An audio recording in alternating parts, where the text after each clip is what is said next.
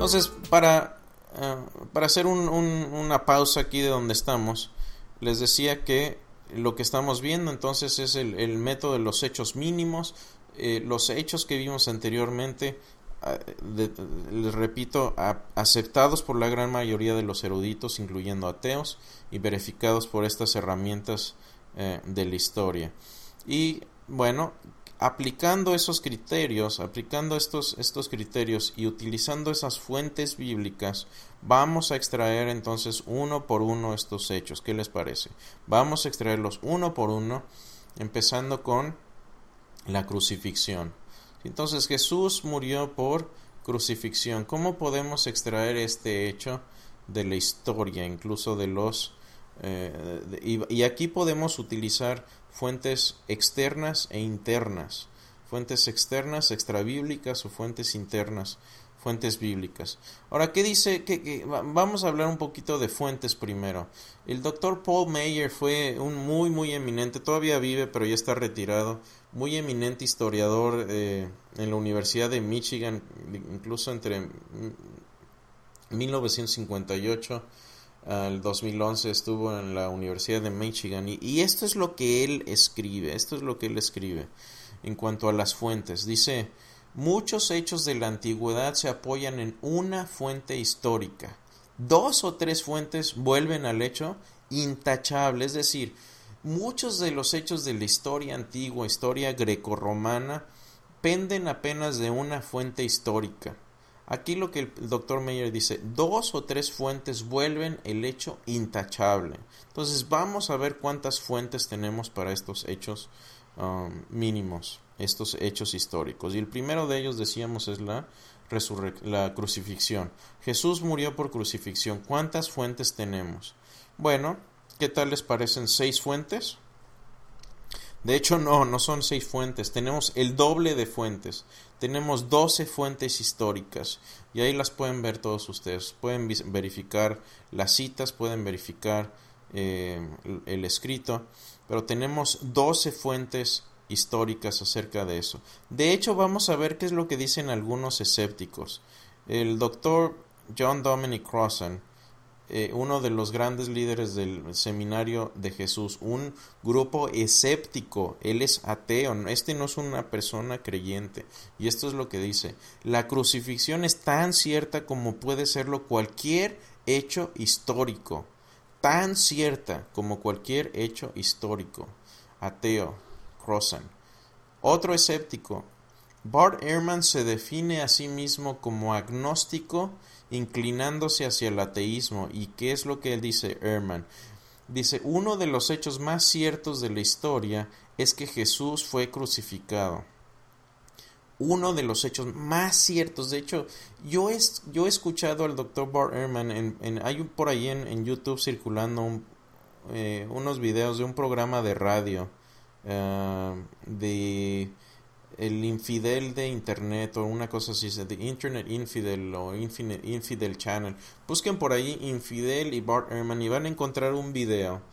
Eh, de hecho es el audio nada más, pero está en YouTube. Donde Bart Ehrman está hablando con un ateo populista de un programa de radio. Y el ateo está argumentando que no hay evidencia de que Jesús resucitó y, y Bart Ehrman a mi parecer ahí lo hace pedazos. Entonces, fíjense, uno de los hechos más, más ciertos de la historia es que Jesús fue crucificado. Obviamente, para ser crucificado necesitas existir. Entonces, aquellos que dicen que Jesús no existió, eh, buena suerte con eso. Ahora, ¿qué implica esto? Bueno, esto tiene implicaciones serias, por ejemplo, para el Islam. El Islam escribe esto. ¿sí? Eh, esto es lo que escribe el Islam. Dice, han dicho, hemos dado muerte al ungido, Jesús, hijo de María, el enviado de Alá, siendo que no le mataron ni le crucificaron, ciertamente no le mataron. Ahora, cuando tenemos dos escritos que claman los dos ser históricos, ¿a cuál nos vamos a referir primero? Y, no estoy hablando aquí, obviamente un musulmán me puede decir, bueno, es que el libro de, del Corán está inspirado por Alá, por Dios. Sí, pero ese no es el argumento. Estamos tomándolos como fuentes históricas. Vamos a confiar en una fuente que se escribió después de 600 años de la crucifixión, más de 600 años después de, Cristo, o vamos a confiar en las fuentes más antiguas. ¿sí? Um, los musulmanes creen esto, los musulmanes creen esto porque está escrito, pero los eh, lo que estamos analizando son las fuentes más antiguas. Entonces, cuando usted hable con algún musulmán, puede sacar este hecho perfectamente y simplemente tomarlo como un hecho histórico. Obviamente esto es falso. Eh, si, si tomamos la erudición más moderna y les decía incluyendo historiadores ateos, Jesús murió por crucifixión. Segundo hecho. ¿Cuál es el segundo hecho? Los discípulos creyeron ver a Jesús vivo después de muerto. Esto, déjeme aclarar algo, no quiere decir esto que Jesús resucitó. Simplemente estamos hablando de la creencia sincera de los discípulos, de, de que ellos creían sinceramente haber visto a Jesús después de muerto. Ellos sinceramente creían haberlo verlo muerto. Hay quienes dicen, bueno, es que alucinaron, es que, no sé, comieron hongos alucinogénicos o estaban en un estado psicológico de que estaban esperando ver a Jesús, etcétera, No, no, vamos a ver eso después, pero esto solamente para aclarar es la creencia de que los discípulos habían visto a Jesús vivo después de muerto, que era algo honesto. ¿Cuántas fuentes tenemos acerca de este hecho? Bueno, tenemos estas fuentes. Tenemos 1, 2, 3, 4, 5, 6, 7, 8, 9, 10 y tenemos en total 11 fuentes acerca de este hecho. Pueden verificar las fuentes. Ahí las tengo en mi escrito también. ¿Qué es lo que dice el doctor Bar Ehrman? Como les decía, agnóstico, eh, inclinado hacia el ateísmo, dice, es un hecho histórico que algunos de los seguidores de Jesús llegaron a creer que fue levantado de los muertos poco tiempo después de haber sido ejecutado. Es un hecho histórico. ¿Y por qué es un hecho histórico? Es decir, ¿por qué creen los eruditos, incluso los no creyentes, que esto es un hecho? Y, como les decía, Bart Ehrman no cree en la resurrección, pero cree en este hecho. ¿Por qué? Porque está bien documentado por el método historiográfico. ¿Qué dijo el doctor eh, Gary Habermas? Dice, los discípulos estuvieron dispuestos a sufrir y morir por lo que habían experimentado. Es realmente notable que estuvieron en posición de saber si su creencia estaba basada en una falsedad. Esa es la gran diferencia, esa es la gran diferencia. Cuando hablo a veces con escépticos me dicen, bueno, es que cuál es la diferencia entre los discípulos y los eh, musulmanes que se ponen bombas y, hacen explotar edificios o van a lugares concurridos y, y matan a cientos de personas. Bueno, que estos fanáticos están creyendo lo que les ha sido dado como tradición. La gran diferencia con y obviamente nosotros también como cristianos modernos estamos creyendo algo que nos viene como conocimiento tradicional. Pero, ¿qué ¿cuál es la gran diferencia? Que los discípulos estaban dispuestos a sufrir y morir, ¿sí? Y, estoy, y mi argumento aquí es que estaban dispuestos, porque no todos murieron, sabemos de la muerte de, de algunos de ellos con, con, con certeza histórica, no de todos ellos. Pero el argumento no es ese, es que ellos estaban dispuestos a sufrir, incluso a morir, por lo que habían experimentado, y ellos estaban en la posición de saber si estaban mintiendo o no. Nadie, déjeme decirle algo, nadie se deja morir por algo, que saben que es una mentira. Muchos morirían, ¿sí? Por algo que piensan que es verdad, pero nadie se dejaría matar por algo que saben que es falso, ¿sí?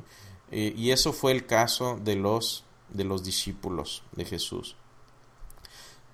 ¿Cuál es el siguiente hecho? La conversión de Pablo, y esto es fascinante porque Pablo era perseguidor de la iglesia. Pablo eh, era eh, uno de los líderes del, Eh, no sabemos si era parte del Sanedrín, pero tenía el poder del Sanedrín para ir a perseguir cristianos. De hecho, cuando va camino a Damasco, por ahí tiene una carta que le da el, el Sanedrín. Entonces tenía, tenía, estaba bien posicionado con, con los líderes judíos. Es testigo del martirio de Esteban, esto está relatado en Hechos 7:58, y aprueba de la muerte de Esteban en, en Hechos 8.1. Persigue a la iglesia y después se convierte, y esto de hecho lo relata en Hechos, en tres pasajes en Hechos, incluso en Primera de Corintios 9.1 y en el 15.8.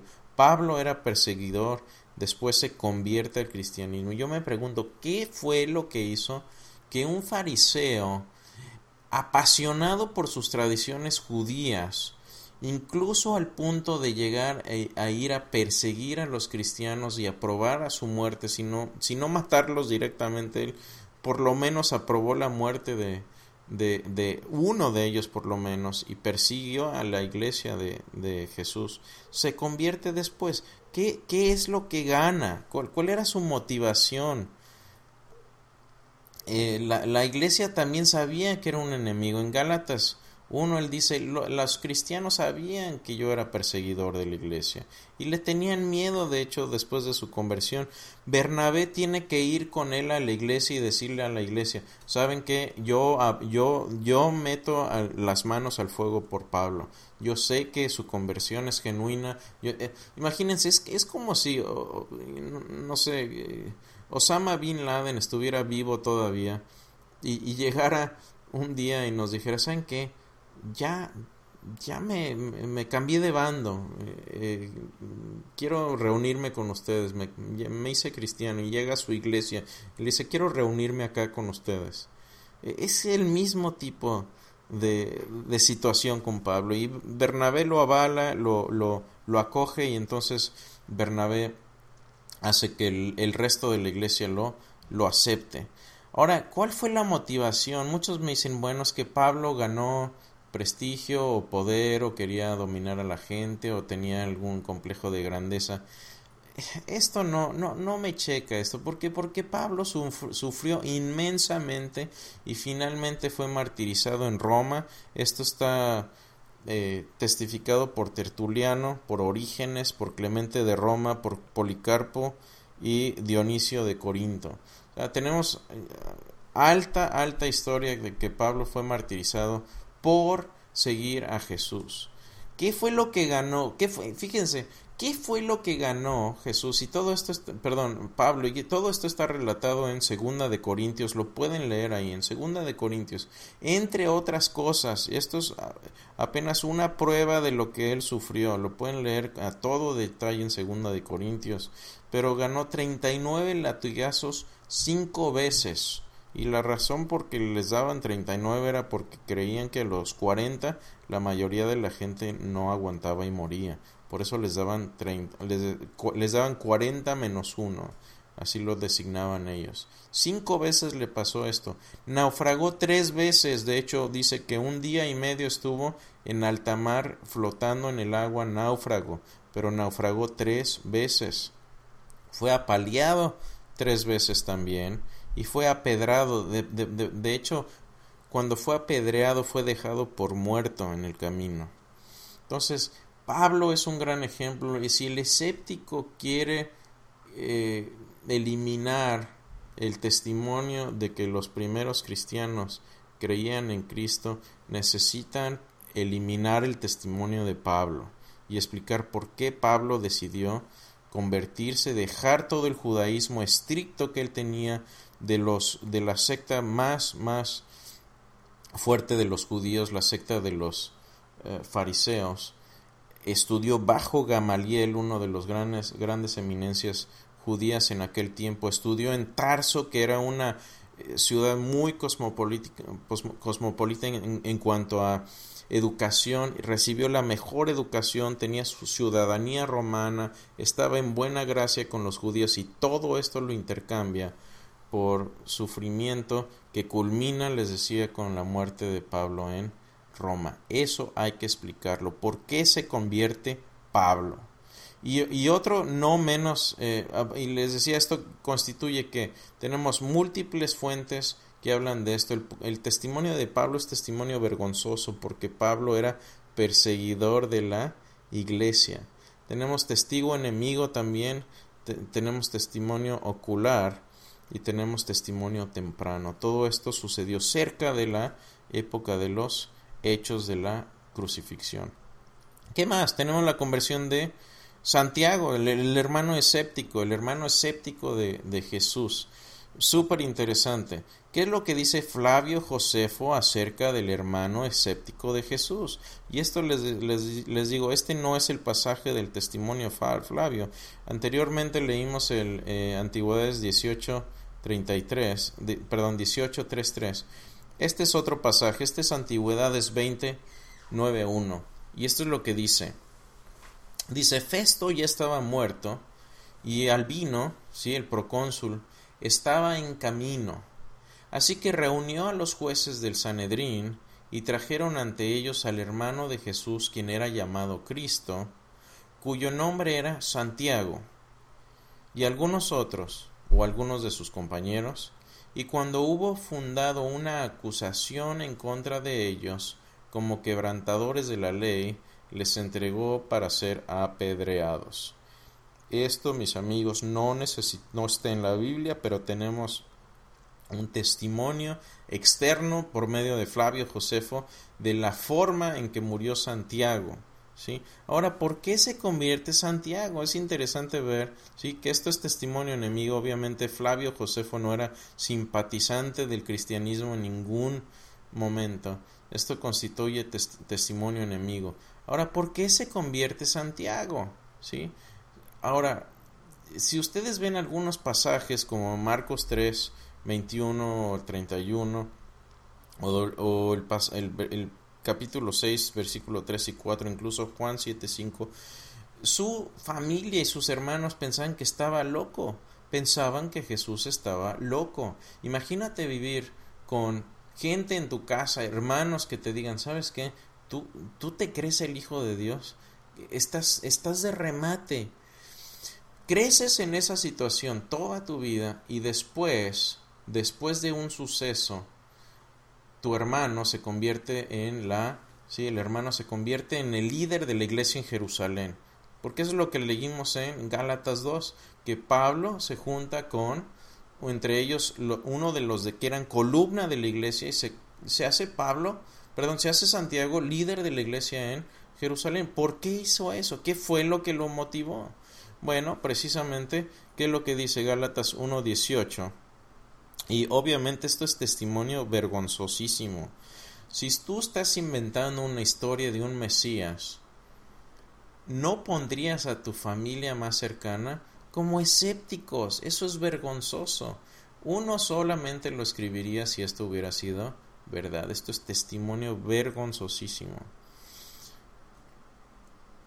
¿Qué es lo que dice acerca de eh, del liderazgo de eh, Santiago? En Gálatas 1.18 dice, después pasados tres años, como ya leímos, subí, dice Pablo, a Jerusalén para ver a Pedro y permanecí con él quince días, pero no vi a ninguno otro de los apóstoles sino a Santiago, el hermano del Señor. Santiago se quedó en la iglesia en Jerusalén como el líder de los creyentes ahí. ¿Cuál es la respuesta? ¿Cómo podemos explicar la conversión de Santiago? ¿Qué fue lo que hizo que Santiago creciera como escéptico toda su vida hasta edad adulta, incluso hasta después de la muerte de Jesús no creía que él era el Mesías? Bueno, lo tenemos la respuesta en el credo que leímos en 1 Corintios 15. En el, en el versículo 7 dice esto. Luego apareció a Santiago. Apareció a Santiago. Santiago tuvo una aparición de Jesús resucitado. Y yo, y yo me imagino, eh, el doctor Habermas, ojalá pudieran verlo si lo pueden buscar por ahí, pero yo me imagino que Jesús se paró después de la resurrección, se puso enfrente de, de Santiago y le dijo, acá estoy hermano, bro, tócale toca las llagas, toca, eh, eh, sí. Y eh, imagínense, yo creo que esto es un hubiera esto fue un, elemento de sorpresa y de shock para Santiago de tal forma que podemos explicar una conversión de él. ¿Y cuál es el último hecho? Sí, eh, por cierto, esto es testimonio temprano y es testimonio ocular. Santiago fue testigo ocular, eso es lo que explica también su, su creencia y es un testimonio muy cercano también a los hechos. Finalmente veamos la tumba vacía, el último hecho eh, mínimo de la resurrección relacionado con la resurrección es la tumba que fue encontrada vacía. Eh, fue encontrada vacía realmente, o sea, ¿realmente estaba la tumba vacía o no? ¿Cuáles son los argumentos históricos que tenemos a favor de una tumba vacía? Bueno, veámoslo. Eh, por cierto, ahí en mi blog tengo mm, eh, un escrito acerca de, muy detallado, mucho más detallado acerca de esto. Hay escépticos, por ejemplo, como Antonio Piñeiro, que afirman que Jesús simplemente eh, fue echado a una fosa común y ahí fue enterrado o que estaba en una eh, tumba no muy profunda y que los perros lo escarbaron y se comieron el cuerpo de Jesús.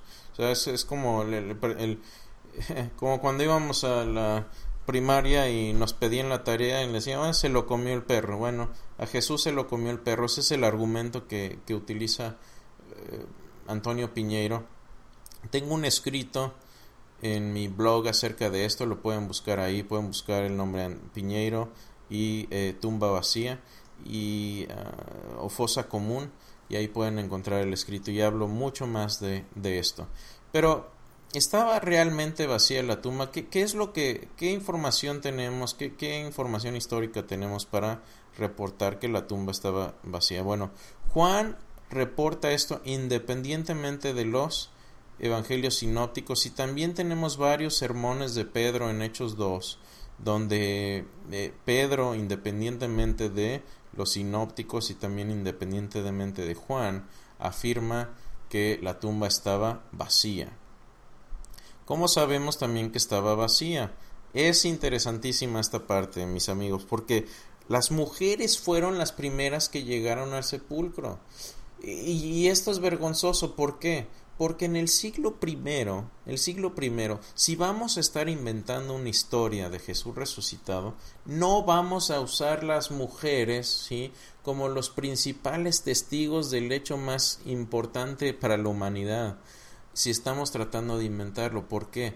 Porque aunque las, las mujeres sí se admitía su testimonio en, las, en los eh, juicios, en los juzgados judíos y romanos, su testimonio no tenía el mismo peso, no tenían la misma credibilidad. Hay gente que dice que no tenían credibilidad, alguna. Sí, sí tenían alguna credibilidad, pero no era muy importante su testimonio para ser perfectamente honesto. Entonces, si uno, si yo fuera a inventar una historia de la resurrección, ¿sí? mis principales protagonistas no, había, no habría puesto a mujeres, hubiera puesto a Pedro o, a Juan o a Santiago o algún otro apóstol importante, no hubiera puesto a las mujeres, porque entonces esto constituye testimonio vergonzoso, ese es el filtro histórico que utilizamos para las mujeres. Ahora, los judíos tampoco niegan la tumba vacía. Tratan de dar explicaciones acerca de la tumba vacía, como eh, por ejemplo en Mateo dice, bueno, eh, eh, estaba la guardia dormida y vinieron los discípulos y se robaron el cuerpo mientras estábamos dormidos. Escucha el argumento, ¿sí? Dice, los discípulos vinieron cuando estábamos dormidos y se llevaron el cuerpo pero estaban dormidos. ¿Cómo van a saber que se robaron el cuerpo si estaban dormidos? Yo cuando estoy dormido no me, no no me entero de quién entra y sale de mi casa, si, si es que alguien entra y sale. ¿sí? Eh, los judíos no lo niegan. Lo único que tuvieron que podrían haber hecho es simplemente exponer el cuerpo y se acabó el problema. ¿Qué más? Esto sucedió en Jerusalén, en el lugar de los hechos, es lo que les decía, esto se, se, constituye o le llaman también el, factor Jerusalén, eh, algunos eruditos como Habermas, como N.T. Wright. Esto que sucedió de la tumba vacía sucedió en el lugar de los hechos. También es eh, afirmado por el Toledo Jesu, ¿sí? que es un escrito enemigo, es testimonio enemigo, Ahora, quiero aclarar esto. Algunos escépticos no aceptan el Toledo Yeso, porque fue escrito en el, siglo V, quinto o sexto. Sí, se escribió, mm, de hecho, tardíamente, pero los credos y las creencias de los judíos que están ahí escritas son mucho, mucho más antiguas. ¿sí? Una cosa es cuándo se escribió el texto y otra cosa es de dónde nos viene el escrito. Es decir, lo que está escrito ahí es del siglo 5 o 6 o viene anterior y, y, y, y, es unánime en los escritos judíos que el Toledo Jesús se reconoce como tradiciones muy muy antiguas de los judíos. Y obviamente también eh, la tumba vacía está implícitamente eh, corroborada por 1 Corintios 15, obviamente que es nuestro testimonio más temprano, porque ¿qué dice ahí? Dice que Jesús resucitó. Obviamente si resucitó, eso implica que dejó tras de sí una tumba vacía. Entonces, esto cumple con todos nuestros criterios. Tenemos múltiples fuentes, tenemos testimonio vergonzoso, tenemos testimonio enemigo, testigos oculares y también testimonio temprano acerca de la tumba vacía. Y por eso a mí me gusta incluirla. Hay algunos que no la incluyen. A mí me gusta incluirla porque hay buenos argumentos, argumentos muy fuertes para aceptarla como un hecho histórico. Ahora, ya que tenemos estos cinco hechos históricos, la muerte de Jesús por crucifixión, que sus discípulos creyeron ver a Jesús después de muerto, la conversión de Pablo, que era perseguidor, la conversión de Santiago, el hermano escéptico, y la tumba vacía, ¿cómo brincamos de ahí a una resurrección histórica? Bueno, ¿qué es lo que sucede aquí? Por ejemplo, yo he citado a Bart Ehrman, a John Dominic Crossan, y estas personas no creen en la resurrección, pero ¿por qué no creen en la resurrección? Bueno, porque tienen un, una predisposición anti, anti supernatural, es decir, que simplemente antes de analizar los hechos, ellos dicen, bueno, históricamente yo no voy a voy a eliminar todo lo que sea sobrenatural a priori, es decir, antes de empezar a analizar el texto, ya eliminé cualquier eh, eh, hecho sobrenatural. Y entonces, ¿qué es lo que dice Bart no sé cómo explicar estos hechos, pero no fue una resurrección. Y eso simplemente es argumentar en círculo. Entonces, de nuevo, muchas veces cuando hablamos con escépticos, con ateos, con gente que tenga dudas acerca de esto, primero a veces hay que lidiar con la cuestión de los milagros, es decir, ¿por qué no creo? Bueno, porque tengo un sesgo al naturalismo, es decir, a decir que no existen los milagros, que no suceden, pero eso normalmente para ellos también es un argumento circular, porque el afirmar que los milagros no suceden no es más que decir, bueno, los, los, los milagros no suceden porque no existe lo sobrenatural y no existe Dios. Entonces, como no existe Dios y no existe lo sobrenatural, no existen los milagros o algún otro tipo de, argumento de ese tipo. Bueno, para eso también tengo otro escrito en mi, en mi blog. Eh, hay dos escritos que tengo, unos largo y más riguroso, tengo otro más corto, pero busquen milagros en la... En la eh, pueden hacer una búsqueda por la palabra milagros y van a salir por ahí eh, esos escritos y, y eso los pueden utilizar para conversar con los escépticos, pero déjenme decir nada más un par de cosas importantes acerca de los milagros. Primero, para que un escéptico demuestre que un milagro es imposible de que suceda, escúchame bien, un milagro solamente es imposible de que suceda si es imposible que Dios exista. Entonces, si Dios si, si, es posible que Dios exista, entonces los milagros son posibles, ¿me entienden? ¿Y qué es lo que pasa también? Que para decir que los milagros no suceden, entonces ellos tienen que cargar con el peso de la prueba y demostrar no solo que ningún milagro sucede hoy en día, sino que ningún milagro de la historia ha sucedido tampoco. Y eso es una carga demasiado, demasiado pesada de sobrellevar. Entonces, cuando vemos estos tipos de milagro, cualquier tipo de milagro, cualquier tipo de hecho histórico es lo mismo. Se puede someter a los filtros de la historia y de ahí podemos extraer si son verdad o son mentira. Se hace de la misma manera. Ahora, ¿cómo brincamos de esto? Es muy, muy importante. Si se va con una sola cosa hoy, váyase con esto. ¿Cómo brincamos de estos cinco hechos a afirmar que Jesús resucitó? Bueno, lo vamos a hacer eh, de manera muy metódica y lo vamos a hacer como lo haría cualquier científico. Lo vamos a hacer por eliminación de posibilidades naturales. Cuando tenemos un hecho o algo, un fenómeno que explicar, ¿sí? y en este caso tenemos que explicar estos hechos, ¿qué, fue lo que causó ¿sí? Eh, eh, la creencia de los discípulos, la creencia de la tumba vacía, eh, todos estos hechos históricos, ¿cómo los podemos explicar? Bueno, normalmente vamos a empezar a dar explicaciones naturales. Si podemos encontrar una simple explicación natural para esto, entonces se elimina obviamente la posibilidad de algo sobrenatural que es eh, más infrecuente, es, menos frecuente y menos posible encontrar este tipo de, de, de explicación. Pero si, si un, creyente en Dios, y, si, y como les decía, si estamos abiertos a la posibilidad de que existan los milagros y que Dios exista, obviamente, como decía C.S. Lewis, si Dios existe, no tenemos seguridad de que los milagros no sucedan.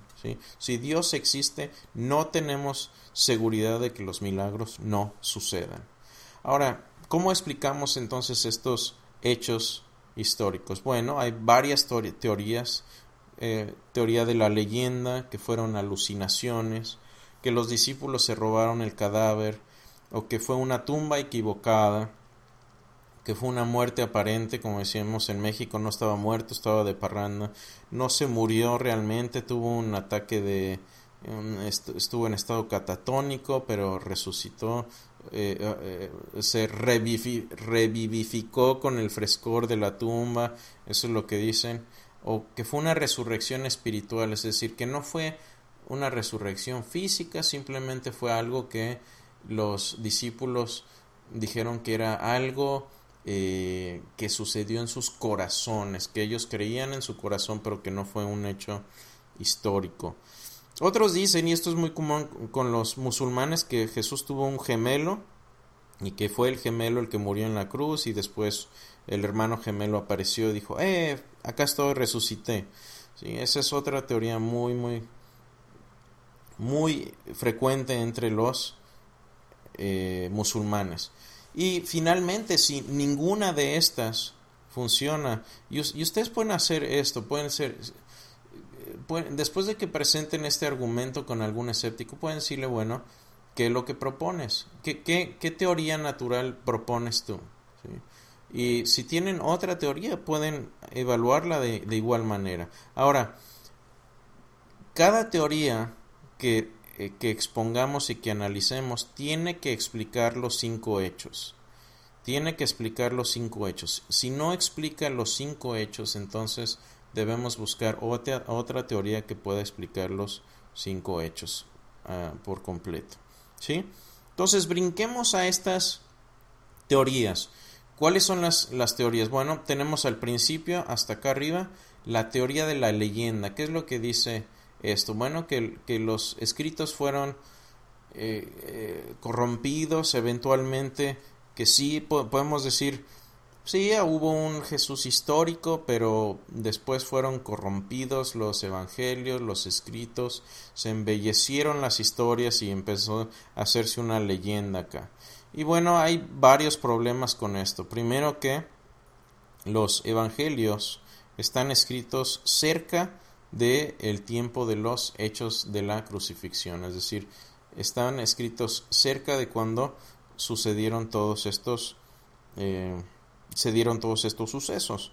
No hay tiempo suficiente para leyendas. Hay quienes dicen sí, sí, las leyendas se pueden dar mucho, mucho, ah, mucho antes. Yo creo que no hay tiempo para que se hayan formado leyendas. Normalmente se necesitan eh, eh, dos generaciones para que eh, se, se, formen leyendas. Y los evangelios que tenemos aquí se escribieron en el siglo primero. De hecho estoy esperando con gran ansia que se, se, todos los, todas las copias más antiguas que tenemos, obviamente sabemos que la mayoría de estos escritos viene del siglo I y obviamente es, eh, es, cierto para los evangelios, incluyendo el Evangelio de Juan, que es el más tardío. Se escribió en el siglo I y tenemos ahora también un fragmento que no ha sido publicado esto eh, de forma eh, muy amplia, pero existe un fragmento de Marcos del siglo I. Esto es fascinante porque es el, va a ser el primer fragmento que tenemos de Marcos, que es el eh, unánimemente se considera también el Evangelio más antiguo y tenemos ahora un fragmento del siglo primero. Eso es fascinante. Ahora, ¿qué es lo que sucede también con la teoría de la leyenda? Que no se puede formar eh, una, una, leyenda tan rápido, en 5 o 6 años, que es de donde nos viene el credo de Primera Corintios 15, que como les decía, incluso los eruditos ateos lo consideran como ah, un, credo que se remonta a los hechos, se, se remonta a entre 3 y 5 años, 3 y 6 años de la crucifixión. Las leyendas tampoco explican la conversión de Pablo o de Santiago. Es posible, por ejemplo, creer que se hubiera formado una leyenda ahí en Jerusalén o en otro lugar perdido, porque también tenemos que la, la, la leyenda tuvo que haberse formado en el lugar de los hechos, pero no explica la conversión de Pablo o de Santiago. ¿Por qué se convierten ellos si esto era una leyenda nada más? ¿Qué razones tuvieron Pablo y Santiago para creer primero que su hermano era una leyenda y, Pablo no tenía ninguna predisposición a convertirse, al contrario, él estaba persiguiendo a cristianos. Y finalmente eh, los discípulos estuvieron, como les decía, dispuestos a morir por lo que sabían que era verdad o mentira, obviamente. Estuvieron dispuestos a, a morir por lo que vieron. Y la tumba vacía también es validada por fuentes extra bíblicas, es decir, eh, tenemos historiadores, como ya vimos, pueden ir y trazar las citas y leerlas acerca de eh, que la tumba estaba vacía. Entonces, por eliminación empezamos y la teoría de la leyenda no explica los cinco hechos completos. Ahora, ¿podrá ser que sean alucinaciones entonces? ¿Podemos con alucinaciones explicar estos cinco hechos, es decir, los discípulos estuvieron en tal estado mental que empezaron a sufrir alucinaciones y de ahí surgió la creencia de que Jesús había resucitado y fue lo que escribieron. Bueno, obviamente de nuevo tiene problemas porque no explica esto la tumba vacía o el cuerpo perdido de Jesús. Una alucinación no explica la tumba vacía. Los discípulos tampoco estaban eh, esperando ver a Jesús resucitado. De hecho, el doctor Habermas, eh, su primera esposa, sufrió, eh, sufrió de alucinaciones. Ella tuvo cáncer estomacal y falleció después de eso, muy tristemente. Y ella, con los medicamentos que le daban, uno de los efectos secundarios eran alucinaciones.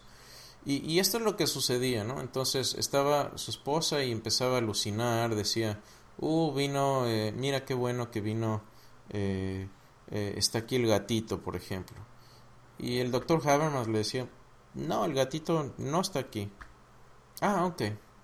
Sí, Tan fácil como, como volver a la realidad a la persona y decía, oh, ok, sí.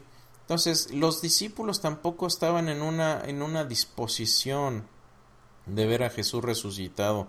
De hecho, ellos estaban abatidos y deprimidos después de lo que, de, lo que sucede y después se convierten en grandes proclamadores del, Evangelio hasta eh, sufrir y muchos de ellos hasta la muerte. Ahora, estas creencias judías no incluyen un Mesías resucitado.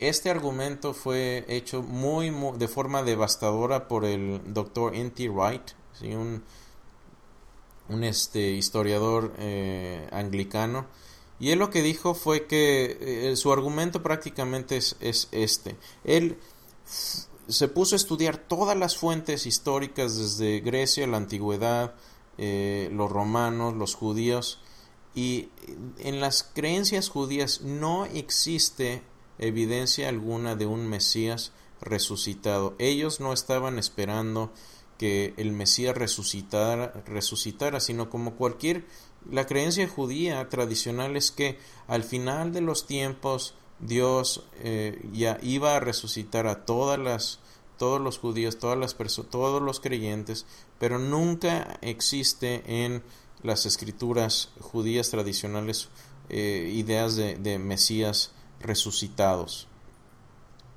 ¿Qué más? Jesús aparece múltiples ocasiones a diferentes personas, en múltiples lugares, en múltiples circunstancias, a creyentes, a escépticos y a enemigos, es decir, a Santiago, a Pablo, a creyentes, a las mujeres, a diferentes grupos independientes. Ahora, las, las alucinaciones son como los sueños yo, yo sí sueño algo precioso, si sueño que estoy en Hawái o que estoy en el Caribe y me levanto en la mañana y le digo a mi esposa, uy, esposa, mira que qué bonito que soñamos que estábamos en Hawái, ¿no te gustó el sueño?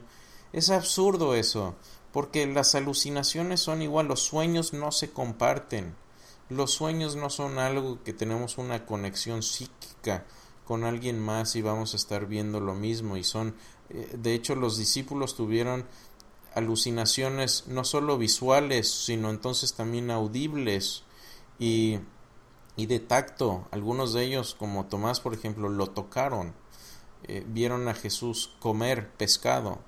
Y entonces eh, hubieran sido una alucinación no solo compartida, pero no solo era una alucinación, sino que tuvo que haber sucedido a grupos independientes en, diferentes tiempos. Entonces no es solo la probabilidad de que suceda una alucinación global, es una alucinación repetida en diferentes tiempos y diferentes lugares.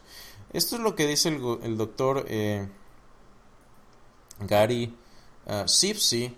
Y el doctor Sipsey es psiquiatra de la Universidad de Liberty.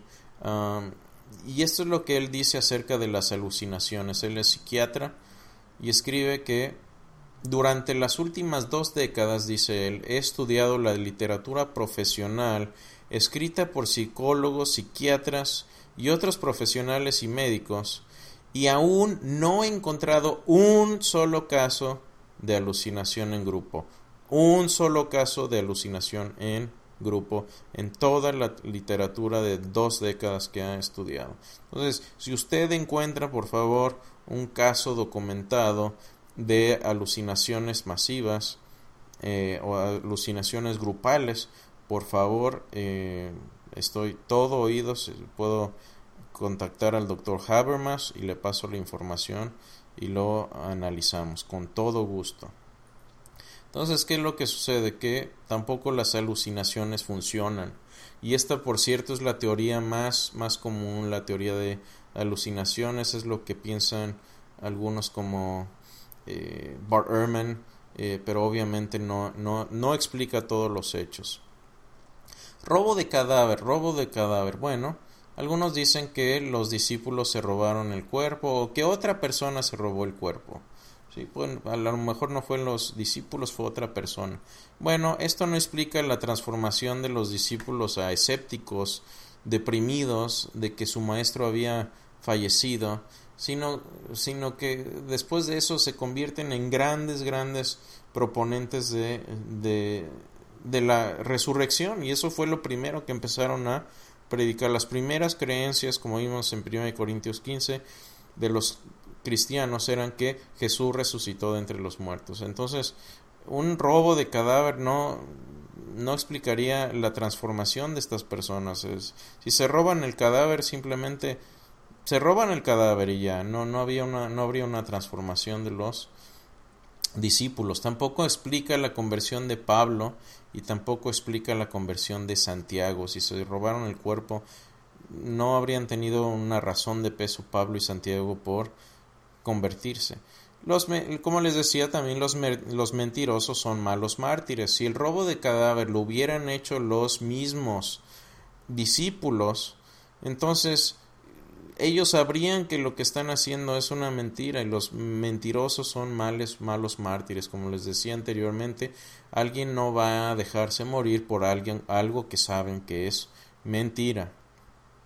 Y la tumba vacía por sí sola no convencería a prácticamente nadie. Una tumba vacía no convencería a nadie. Los enemigos también tomaron precauciones, guarda romana. esto lo, me gusta mencionarlo, aunque no lo tenemos que tomar históricamente, solamente viene en una fuente, en Mateo, pero los enemigos tomaron precauciones, ¿sí? Eh, relata el Evangelio de Mateo que se puso una guardia romana para evitar que los discípulos precisamente vinieran y se robaron el, el cuerpo y, lo interesante de esto es que los testigos iniciales pensaron que el cuerpo había sido robado, pero después cambiaron de opinión. Entonces, eh, yo creo que el tiro de gracia aquí es, es, la conversión de Pablo y de Santiago. Si se hubieran robado el, el cuerpo, ni Santiago ni Pablo ni los discípulos hubieran tenido una transformación y en el caso de Pablo y Santiago una conversión total de, de su judaísmo al, cristianismo estricto. Siguiente, siguiente, eh, el robo de cadáver no funciona, la tumba equivocada. Hay gente que dice, bueno, a lo mejor no estaba, no, no, no estaba vacía la tumba, sino que simplemente fue una tumba equivocada y pensaron que estaban en una tumba correcta. Bueno, tiene eh, de nuevo varios problemas esta teoría. ¿Por qué? Veamos. ¿Por qué? Porque los proponentes, eh, los oponentes, perdón, pudieron haber ido a la tumba correcta y simplemente sacar y mostrar el cadáver. Es decir, si sabían ciertas personas que el, el, la tumba era la tumba equivocada, era, esto era conocimiento público, ¿sí? Tanto enemigos como creyentes sabían dónde estaba la tumba, simplemente los enemigos pudieron ir a ver a la tumba, que eran los que tenían mayor interés acerca de, de esto, pudieron haber ido a la tumba correcta y simplemente mostrar el cadáver ahí. Tampoco explica las apariciones de Jesús, no explica por qué eh, los discípulos tuvieron experiencias y creencias que ellos eh, documentaron como Jesús resucitado. Y tampoco les decía que tampoco, tampoco explica la conversión de Pablo y de Santiago. Y finalmente es interesante, pero incluso tenemos el nombre de la persona que dona la tumba para Jesús y este era Jesús de eh, perdón José de Arimatea era un miembro del Sanedrín era un discípulo secretamente era discípulo de, de Jesús y, y, y, esto es también un testimonio vergonzoso porque el Sanedrín es el mismo grupo que asesinaron y mataron a, a, Jesús, votaron por porque él muriera. Y seguramente estas personas conocían su, la, ubicación. La tumba de, de José de Arimatera no era una familia cualquiera, una familia conocida como miembro del Sanedrín, seguramente conocían dónde estaba la ubicación de la tumba. Entonces la tumba vacía tampoco funciona como teoría para explicar la, eh, estos cinco hechos mínimos.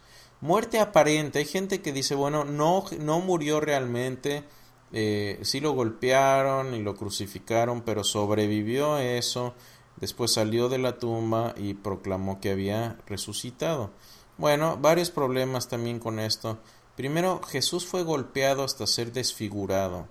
No solo eso, sino que la forma de crucifixión, yo creo que todos, si no, es que la mayoría han visto la película de, de La Pasión de Cristo de Mel Gibson. Bueno, históricamente hablando, y esto de nuevo de palabra del de, doctor Gary Habermas, que ha estudiado también la, el tema de la crucifixión a mucho detalle, si uno ve la película de la Pasión de Cristo, la parte donde se golpea a Jesús con el flagrum, es decir, el, el, látigo con fragmentos de, de, hueso y de plomo, que prácticamente están diseñados para arrancar la piel y para tenerla, para hacer sangrar a la persona lo máximo posible.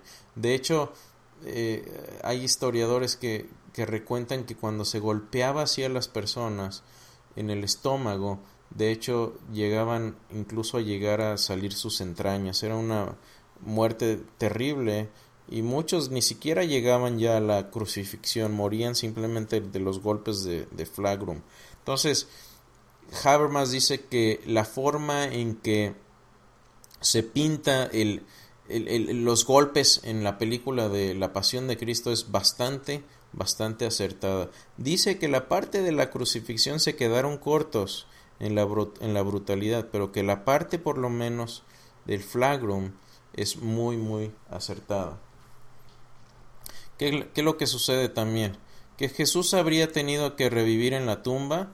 No solo eso, después de revivir, quitarse la mortaja, abrir la tumba, vencer a la guardia romana si es que había una guarda ahí, y después salir del, del, sepulcro.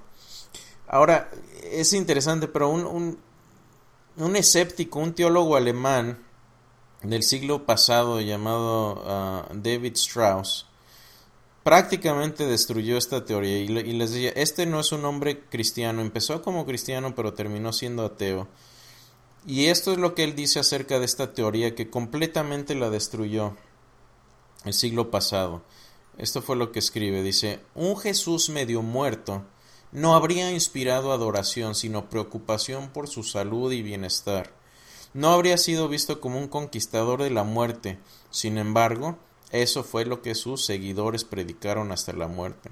Entonces, imagínense, si hubiera eh, podido Jesús quitarse la mortaja, quitar la piedra, eh, llegar hasta sus discípulos, en el estado en el que quedó, tan desfigurado, golpeado, y, prácticamente todo su cuerpo fue golpeado con el flagrum, y lo único que dejaron libre fueron las palmas de sus manos, las palmas de sus pies y el rostro, pero el rostro lo golpearon hasta dejarlo desfigurado.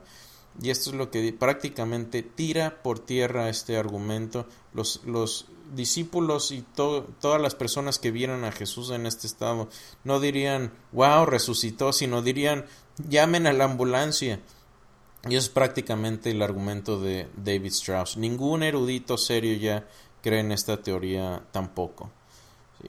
Entonces, ¿qué más tenemos acerca de la muerte aparente? Bueno, la muerte fue registrada en los cuatro evangelios y tenemos otras siete fuentes también, incluso fuentes externas, que afirman que Jesús realmente murió.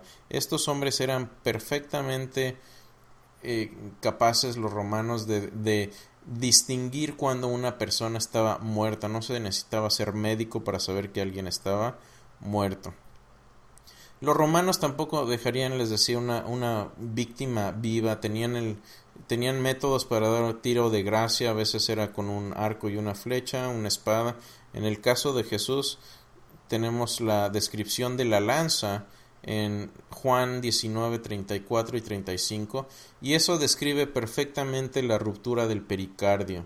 ¿sí? Entonces, eh, en ese tiempo médicamente no habrían sabido qué quiere decir que salga eh, sangre mezclada con agua de la de la cavidad eh, pectoral de Jesús, pero sabían que eh, ahora sabemos que esto describe con, con perfecta compatibilidad médica lo, lo, que es la ruptura del, del pericardio. ¿Qué más tenemos? Bueno, tenemos una resurrección espiritual, ¿no? Que fue una, resurrección no física, sino que esto era lo que creían algunas personas, que fue una resurrección en su corazón, pero que realmente no, sucedió esto históricamente. Bueno, los discípulos precisamente dudaron de haber, de que Jesús hubiera resucitado hasta que vieron el cuerpo. Nadie hubiera creído si, eh, sin un cuerpo físicamente resucitado.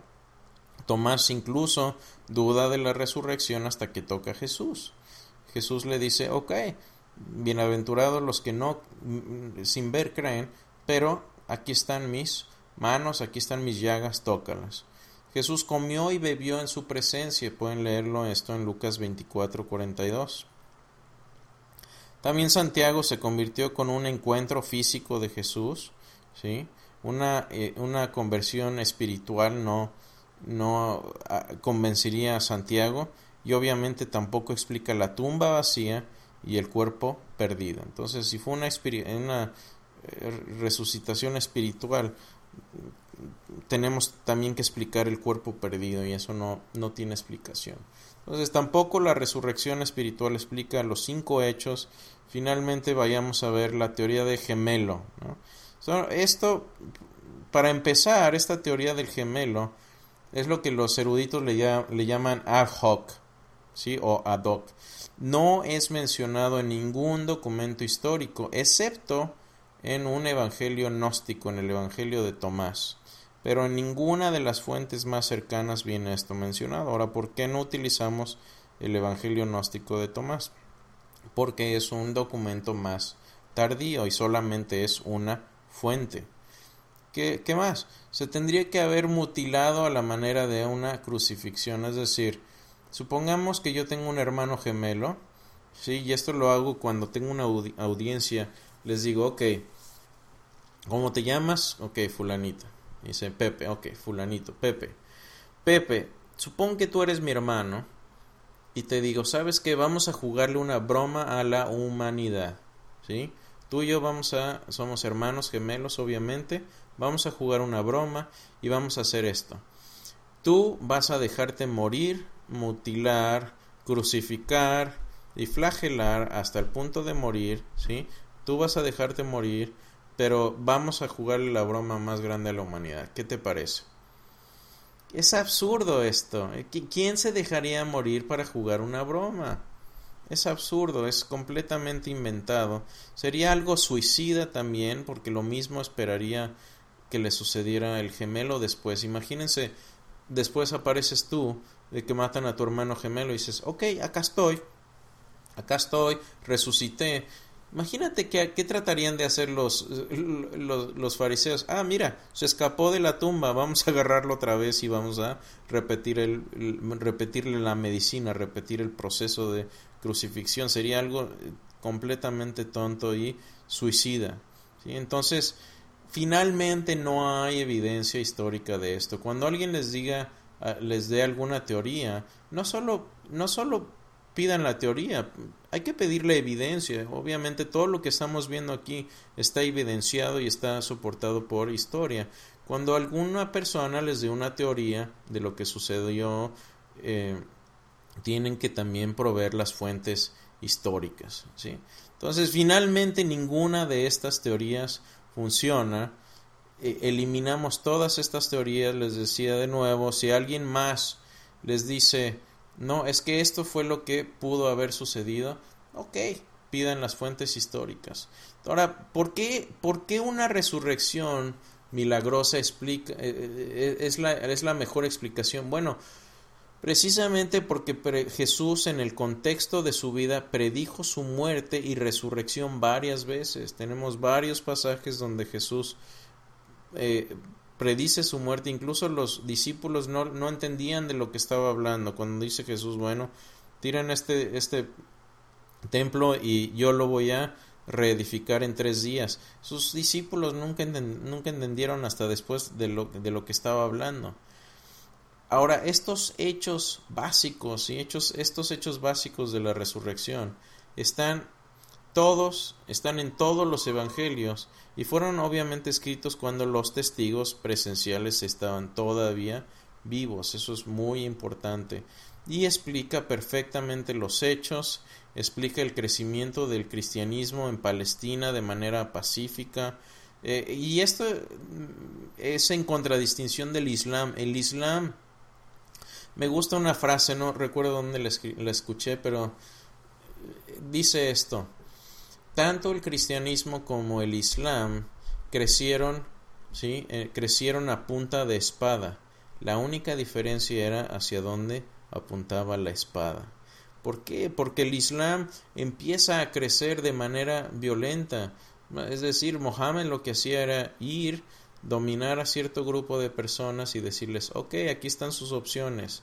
Van a vivir aquí oprimidos, en el mejor de los casos, o se van en el mejor de sí o se van de aquí o los se convierten o los matamos entonces esto no fue una el, islam jamás se al principio por lo menos bajo Mohammed jamás se expandió de manera pacífica el cristianismo siempre fue desde, desde el inicio obviamente después eh, hubo gente que, que, corrompió el cristianismo como, como muchas religiones en cuanto por ejemplo a las cruzadas pero ese es otro tema tengo un escrito también en mi página de web acerca de eso. Pero los cristianos en Palestina y el cristianismo creció pacíficamente a pesar de haber tenido grandes persecuciones ¿sí? esto es prácticamente innegable entonces tenemos finalmente que aceptar que esto fue un hecho milagroso. ¿Qué es lo que sucede aquí? ¿Qué significa esto para nosotros? Bueno, y, quiero volver aquí a mi historia de cuando, cuando era niño. Eh, cuando, cuando era niño